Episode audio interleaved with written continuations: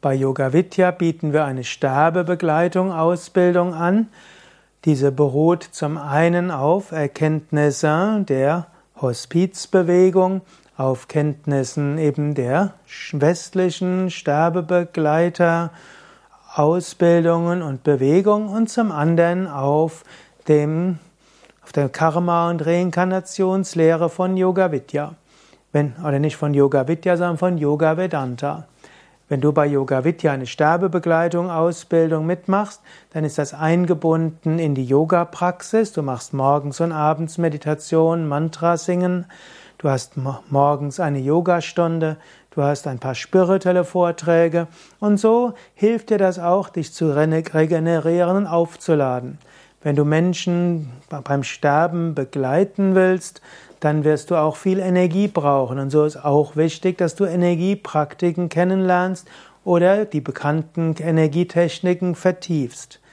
Du brauchst eine gewisse Möglichkeit, dich immer wieder aufzuladen. Sterbebegleitung kann manchmal auch heißen, Menschen zu helfen, ein energetisches Kraftfeld aufzubauen, um in die nächste Ebene zu kommen.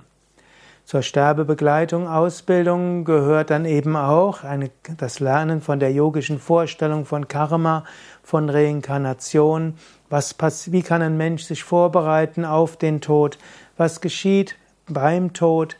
Was kann man machen, um Menschen dafür vorzubereiten? Welche Gebete kann man sprechen?